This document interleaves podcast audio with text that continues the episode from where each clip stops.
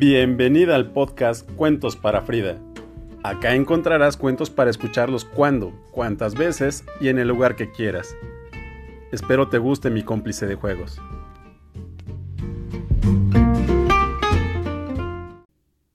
Jane Austen, escritora. Había una vez una niña que vivía en la campiña inglesa y amaba los libros más que cualquier otra cosa en el mundo. Su actividad favorita era acurrucarse en un sofá de la biblioteca de su padre con la nariz metida en un libro. Se involucraba tanto en las historias que hasta discutía con los personajes, como si estos pudieran contestarle. Jane y sus siete hermanos y hermanas montaban obras de teatro y farsas para entretenerse y divertir a sus padres.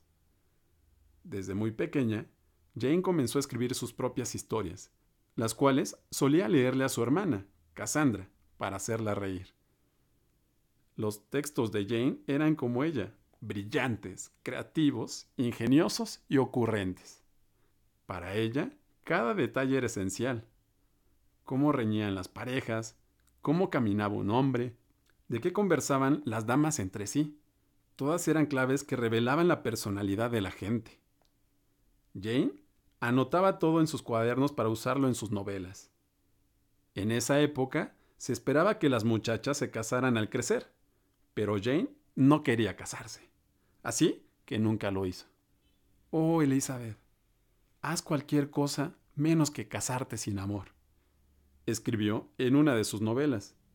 Jane Austen se convirtió en una de las escritoras más famosas en la historia de la literatura inglesa.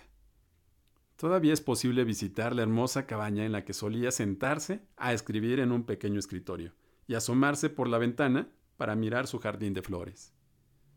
16 de diciembre de 1775, 18 de julio de 1817. Reino Unido.